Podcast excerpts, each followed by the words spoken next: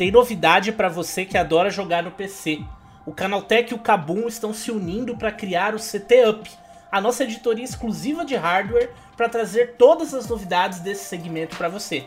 E a gente conta com a presença de quem entende do assunto, o Ninja do Kabum, especialista em montagem e upgrade de computadores, que vai te dar todas as informações e dicas para elevar sua performance ao máximo. Então fica ligado, o maior e-commerce de games e tecnologia da América Latina está aqui no Canal Tech, na editoria CT Up.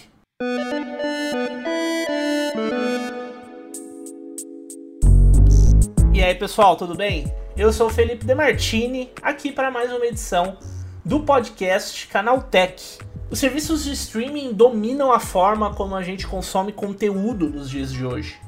Eles também dependem bastante de algoritmos, tecnologias que reconhecem os nossos gostos e sugerem mais e mais material, muitas vezes criando uma zona de conforto com base naquilo que a gente gosta e costuma ouvir. Isso pode ser muito bom, mas ao mesmo tempo pode acabar criando barreiras para a descoberta de novos artistas e novos gêneros, principalmente quando a gente fala de artistas independentes com pouca atração e engajamento ou coisas que a gente não está muito habituado a ouvir.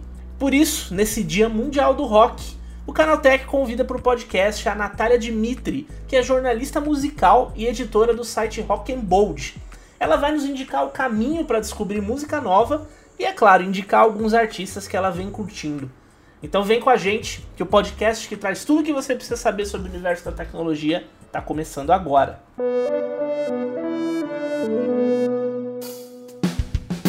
Sejam todos bem-vindos e bem-vindas ao podcast Canal Tech, o programa que te atualiza sobre tudo que está rolando no universo da tecnologia. Não esquece de seguir a gente no seu aplicativo preferido, assim você recebe sempre os episódios novos quando estiverem disponíveis e deixa uma avaliação pra gente também saber o que, que você tá achando do podcast Canal Tech. Então bora lá, que o programa que traz tudo que você precisa saber sobre tecnologia está começando.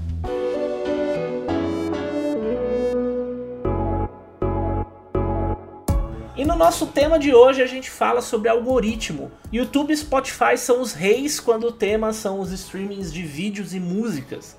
Ambos devem ser aí as principais opções quando você pensa em conhecer as novidades do seu artista preferido ou consumir música e videoclipe no dia a dia. Não são as únicas plataformas, mas são as principais. E o que elas têm muito forte em comum é o funcionamento baseado em algoritmo. Esses sistemas de tecnologia reconhecem o gosto de cada usuário e também as tendências globais de consumo para entregar recomendações e sugestões do que a gente pode ouvir a seguir.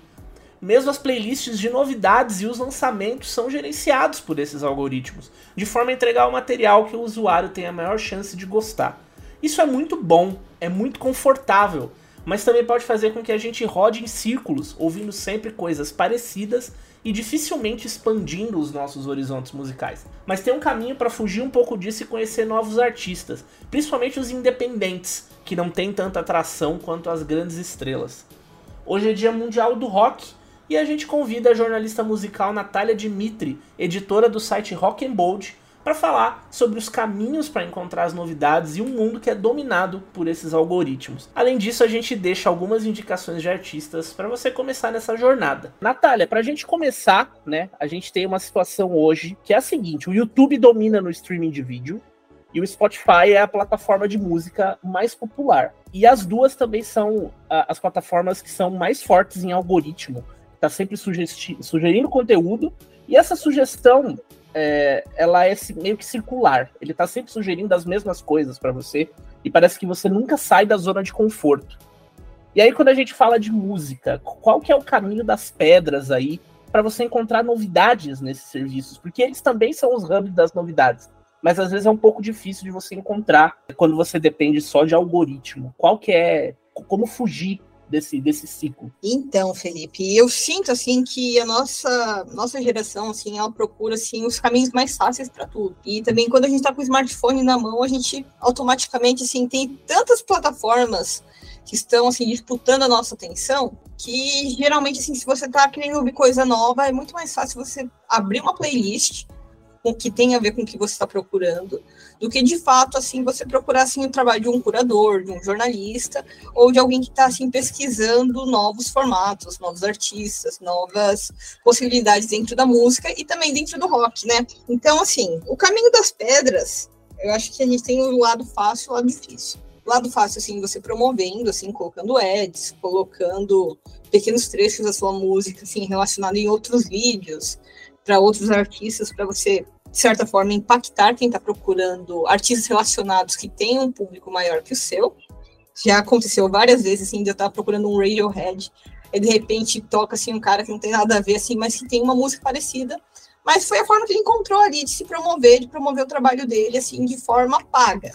Mas também a gente tem a forma orgânica e a tradicional, que é você mandar o seu material, o seu e-mail, o seu press release para curadores, para jornalistas, para sites independentes. Eu penso muito assim, até inclusive foi o tema do meu TCC, a, como a nossa mídia assim, tradicional hoje em dia, ela não dá tanto espaço para o rock nacional ou para o rock assim internacional. Se a gente procura entretenimento hoje, assim, nos grandes portais de notícias, nos grandes portais de entretenimento, a gente não tem um espaço assim tão dedicado como a gente tem para o pop, para o sertanejo e até mesmo para o funk. E eu entendo, assim, que talvez assim seja uma questão mercadológica. Mas eu gosto muito do trabalho de vários sites independentes, assim como tinha o trabalho do Rock and Bold, de forma independente, que eles ainda estão, assim, fazendo assim, esse caminho das pedras orgânico, assim, de receber material via e-mail, analisar, ver se vale a pena e divulgar, assim, nas plataformas digitais, seja por texto ou seja por vídeo. E eu vou, eu vou denunciar a minha idade aqui, né? Porque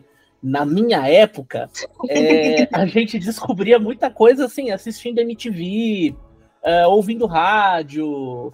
Às vezes, quando você tinha amigos que ouviam as mesmas coisas, ah, descobri essa banda nova. Tinha aquela coisa, às vezes, de passar fitinha demo, né, pra lá e pra cá. Uhum. É, e hoje, assim, tem alguma coisa equivalente nesse sentido?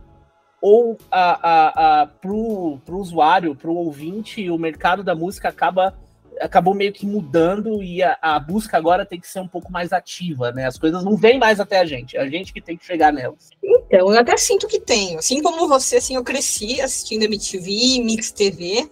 Na minha época, quando eu era adolescente, tinha lá meus 10, 11 anos, eu ainda não tinha acesso à internet como eu tenho hoje. Então, assim, eu construí minha personalidade em cima de Mix TV, tá? Assim, acompanhando tudo que estava acontecendo na cena nacional e internacional pela TV. Hoje em dia, assim, eu sinto que os jovens, adolescentes, não têm esse mesmo hábito. Assim, acho que tudo que eles estão consumindo é mais voltado para o TikTok, para o Instagram, para as redes sociais. Mas, querendo ou não, assim, a rádio ainda está aí. Mas, de certa forma, assim, a rádio está tocando, assim, o que o resto do mundo e da internet está tocando também. A gente tem muito artista mainstream na rádio. Então não sinto que rola assim de você descobrir um artista novo, um artista que está começando carreira agora, assim, de forma independente ou até alternativa, na rádio. E também é, vamos convenhamos que a rádio não tem o mesmo impacto que ela tinha 10, 15, 20 anos atrás. Então, eu sinto que a gente não tem mais nada, infelizmente, equivalente ao que foi a MTV para nossa geração, mas pelo menos a mídia tradicional. Eu acho uhum. que a gente a televisão também mesmo assim perdeu cada vez mais espaço nessa descoberta, divulgação de novos artistas e infelizmente o que nos resta são assim é, criadores de conteúdo independentes, porque assim se a gente parar um pouquinho para pesquisar sempre a gente encontra assim perfis no Instagram é, dedicados a fazer curadoria, dedicados a divulgar artistas, fazer um conteúdo assim por hobby mesmo. Muitos estudantes de jornalismo, assim, que gostam de entretenimento também cresceram, assim, filhotes da MTV, encontram nessas plataformas, assim, formas de criar seu próprio espaço, sabe? Dar voz, assim, ao próprio, ao próprio gosto, ao próprio, à própria opinião. E voltando lá pro ponto de vista dos artistas, que você falou rapidinho ali no começo, né? Falou um pouco de tráfego pago e tal, mas para uma banda iniciante, para uma banda independente, assim, como que ela pode trabalhar também para se destacar e acabar chegando na mídia, acabar chegando nos criadores de conteúdo. Tem o TikTok, de repente uma música pode viralizar, tem o Instagram, que também serve como descoberta de novos artistas. O que, você está vendo que está sendo feito assim com, com sucesso para o pessoal independente conseguir chegar lá também? Bom, assim, para artistas iniciantes assim que estão lançando trabalhos agora, tem muitas plataformas que trabalham fazendo a conexão entre criadores de conteúdo e esses artistas em início de carreira. Eu mesmo eu presto serviço para uma plataforma chamada Groover, que ela faz essa conexão, assim, por um valor assim simbólico. E você tem a opção assim, de analisar todos os artistas que chegam até você, ouvir, avaliar, ver se faz sentido, mandar um feedback e assim você divulgar ou não. Então, assim, eu acho que a tecnologia também está aí para auxiliar de uma forma orgânica, assim, os dois lados. O lado que está querendo divulgar e o lado, assim, do criador de conteúdo, que também, de certa forma, precisa sustentar o seu trabalho. Mas, tirando isso, assim, na forma mais orgânica ainda, a gente volta a falar, assim, do e-mail, do press release, daquela coisa, assim, de você tentar, assim, a sua sorte através de, do e-mail assim, da curadoria via e-mail mesmo. Mas eu também conheço, assim, o outro lado dessa curadoria do e-mail, porque no Rocking Bold a gente recebia cerca de 30, 40 e-mails por dia. Então, a gente sabe que, assim, falta abraço, falta tempo, falta mecanismos, assim, para aperfeiçoar essa curadoria, de forma que a gente consiga dar atenção para todo mundo que tenta se conectar com a gente, tenta enviar seu trabalho, né? Então, assim, se torna assim, uma coisa um pouquinho insustentável mas também, assim, do modo offline, se a gente parar para pensar, sempre é bacana, assim, quando a gente observa, vai num show e a gente vê, assim, uma banda de abertura que tem tudo a ver com a banda que você está procurando ouvir, assim, como artista principal, você pensa assim, pô, os caras são bons, né? Então, acho que, assim, no modo offline, assim, a... o networking também ainda é bastante importante. Ter os contatos certos, ter os amigos certos, assim, se envolver um pouco na cena, do que acontece assim na sua região, seja na cena underground ou alternativa, também é muito importante para ser ouvido. É interessante que eles podem também usar o algoritmo a favor deles, né? Eu mesmo já descobri muita banda pelo TikTok, o pessoal fazendo live. Uhum. E, né, ou, ou, procurando ali, sigo alguns perfis das bandas que eu gosto, ouço algumas coisas e tal. E aí, de repente, brota brota uma live de uma banda. Eu descobri uma banda recentemente, assim, se chama Sweet Lizzy Project. É um vocal feminino bem legal. Uma galera lá de Havana, lá em Cuba. E eles estavam tocando ao vivo, fazendo os covers de Johnny Cash, que é um dos artistas que eu mais gosto. Uhum. E aí eu comecei a ouvir eles no, no Spotify e tô ouvindo direto, assim. Isso também acontece com você já, já. Você deve passar por isso muito mais do que eu, né, na verdade. Você trabalha com isso. Não tanto no TikTok, mas eu também fui muito impactada assim no Spotify. Do tipo assim, ah, não tenho assim, nada em específico que eu quero ouvir hoje. Vou pegar aqui uma playlist assim, de curadoria do Spotify mesmo, que elas mesclam assim, artistas já consagrados com artistas menores. Então, se está ouvindo ali no modo aleatório, querendo ou não, alguma hora você vai ser impactado por alguma coisa que você não conhece, você vai curtir você vai acabar salvando seus músicas. Então, eu não sei exatamente até onde essa curadoria de playlists do Spotify é movida por algoritmos, até onde tem uma mãozinha humana lá ouvindo e colocando assim o que faz sentido. Mas eu acho que as playlists são ainda bastante importantes porque quando você não tem nada assim para ouvir em específico, você busca assim algo que tem a ver com a sua vibe naquele momento. E tem bastantes bandas assim que eu acabei descobrindo assim por playlist assim que eu acompanho assim até hoje por causa disso. E já que você falou de curadoria e a gente tá no Dia Mundial do Rock, eu vou te pedir uma indicação, então. O que, que, que, você tá ouvindo aí? Conta pra gente um artista legal, a banda nova que você tenha descoberto aí recentemente, que você tá curtindo. Eu separei algumas aqui, que curiosamente, assim, eu ouvi elas, assim, quando estavam no início de carreira. E por algum motivo, assim, elas estão um pouquinho maiores, assim, e eu cheguei a conseguir entrevistar elas pro Rock and Gold. Entre elas tem o Friday Pilots Club, que foi indicação de uma amiga, assim, que eles fazem um rock um pouquinho mais alternativo, um pouquinho mais dançante. Os caras são, se não me engano, de Chicago, nos Estados Unidos. E não ironicamente, assim, com os seus, sei lá, 15 mil seguidores no Instagram, eles vão tocar no próximo Lola de Chicago, agora em agosto de 2023. E eu entrevistei eles lá em 2021, no meio da pandemia. E aí, quando você vê, assim, um artista que você conheceu lá atrás, você entrevistou lá atrás, bate aquele orgulhinho como se fosse um filho. Tem também o Dead Poet Society, que, se não me engano, eles têm um álbum de estúdio lançado. E foi até inusitado que eu entrevistei eles também para o Rock and Gold. E estavam em meio de turnê e eles conversaram com a gente assim, com uma van em movimento. Foi super aleatório. E assim, eu não sabia direito assim se os caras estavam entendendo a gente, se eles estavam podendo falar, né, no meio da situação. Mas rolou uma entrevista em vídeo super bacana em que os caras estavam numa van dirigindo enquanto a entrevista estava rolando solta. Tem também o Cleopetro, que, que, são meus queridinhos, que são do Canadá. Esse um álbum lançado também. E quando eles estavam para lançar esse álbum também, eu saí correndo assim atrás dele, mandei um e-mail, falei assim: olha, sou grande fã do trabalho de vocês, assim, será que vocês topam dar uma entrevista? E eles toparam, assim, super na boa. E são outros, assim, que cada vez que eu vejo eles crescendo, assim, são como filhos.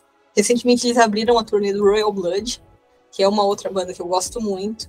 Gosto então, ver, assim, ver os dois interagindo para mim, assim, eu me senti uma mãe orgulhosa. Você ouviu meu papo com a jornalista musical Natália Dimitri, com dicas para escapar do algoritmo e conhecer música nova. Depois conta pra gente o que você achou dos artistas que a gente indicou por aqui, porque agora é hora da gente falar do que rolou de mais importante na tecnologia no quadro Aconteceu Também.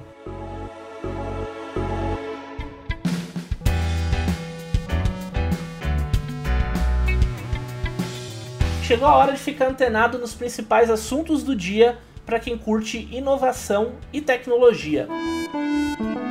A Autoridade Nacional de Proteção de Dados emitiu nessa semana a primeira multa relacionada à Lei Geral de Proteção de Dados desde que ela entrou em vigor em setembro de 2020. A empresa atingida foi a Telecol Infoservice, de telecomunicações baseada em Vila Velha, no Espírito Santo. A multa foi aplicada depois de uma denúncia da Promotoria de Justiça da cidade de Ubatuba. A acusação era de que a empresa estava oferecendo listas de contatos de eleitores via WhatsApp para envio de material sem autorização dos cidadãos listados. A Telecol recebeu duas multas de R$ 7.200 cada, com valor de total então de R$ 14.400 em penalizações. Uma das sanções está relacionada à oferta dos dados pessoais sem respaldo, enquanto a outra pune a empresa por não possuir um profissional encarregado para o tratamento dessas informações. Nos dois casos, são infrações a artigos da LGPD, o quinto e o sétimo.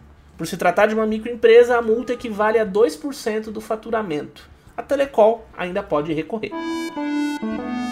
A Apple tirou do ar uma das atualizações recentes para iPhones, iPads e Macs depois que a correção causou problemas no acesso a sites pelo Safari.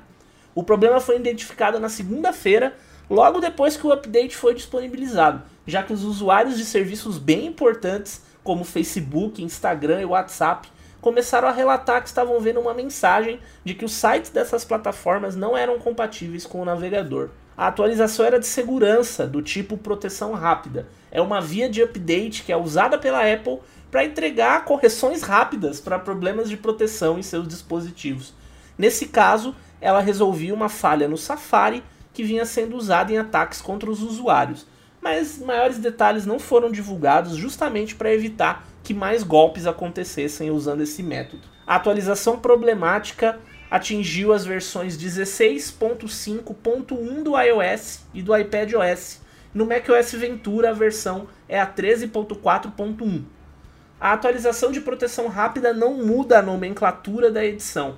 A recomendação da Apple aos usuários que estiverem enfrentando os problemas é a realização do downgrade a partir das configurações dos dispositivos. A maçã também confirmou os problemas com a atualização, mas disse que ela vai ser liberada de novo em breve.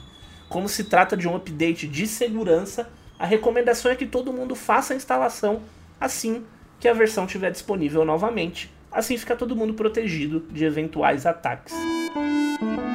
Um aparelho experimental desenvolvido pela Universidade de Washington em St. Louis, nos Estados Unidos, pode ser capaz de detectar o vírus da Covid-19 em pleno ar. A ideia é utilizar esse dispositivo em hospitais, unidades de saúde, escolas e outros lugares públicos fechados, como forma de antecipar a identificação e o tratamento de contaminações. O aparelho leva 5 minutos para detectar qualquer variante do vírus no ar de uma sala.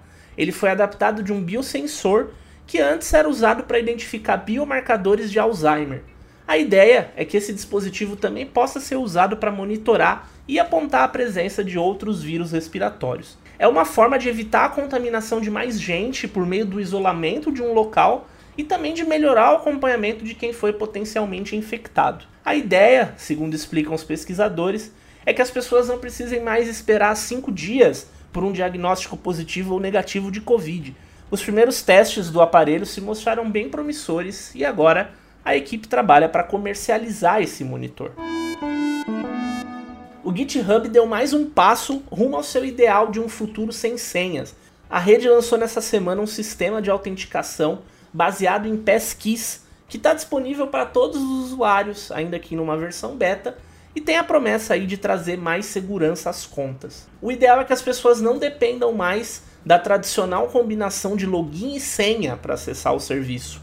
Afinal de contas, como a gente vem falando aqui nos últimos dias, há um interesse cada vez maior dos cybercriminosos em credenciais e estatísticas que indicam que pelo menos 80% dos ataques acontecem depois do vazamento desse tipo de informação. Em vez das senhas tradicionais, as passkeys são ligadas ao dispositivo do usuário e também outros tipos de verificação, tipo biometria, um PIN, é, leitura de face e tudo mais.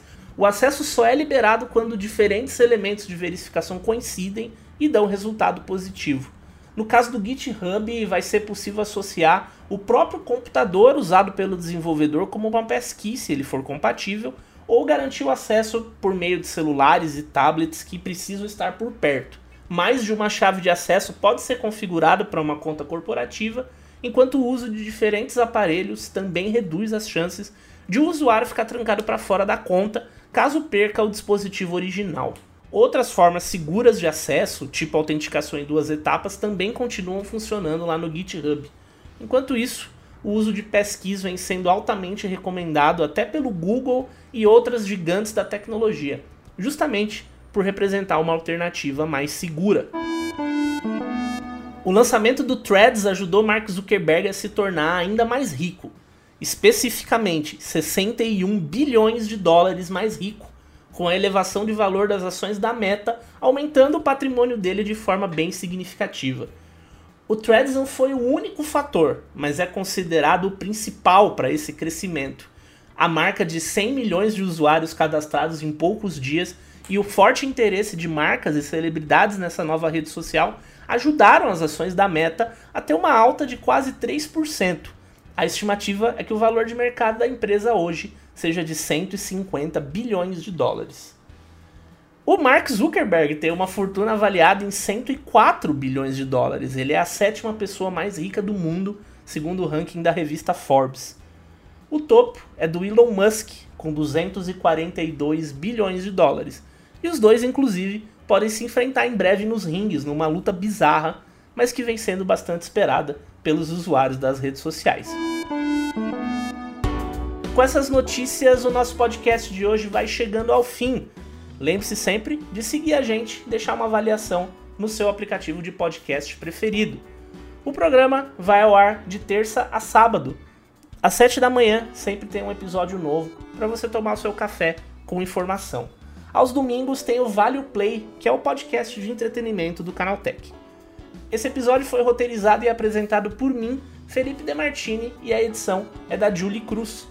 O programa também contou com reportagens de Natan Vieira, André Lourente Magalhães e eu mesmo, Felipe Demartini. A revisão de áudio é da dupla Gabriel Rime e Samuel Oliveira, com trilha sonora do Guilherme Zomer. A capa do programa foi feita pelo Eric Teixeira. Eu vou ficando por aqui, mas amanhã eu volto, já sabe, né? Com mais notícias do universo da tecnologia para você começar o dia muito bem informado. Tchau, tchau.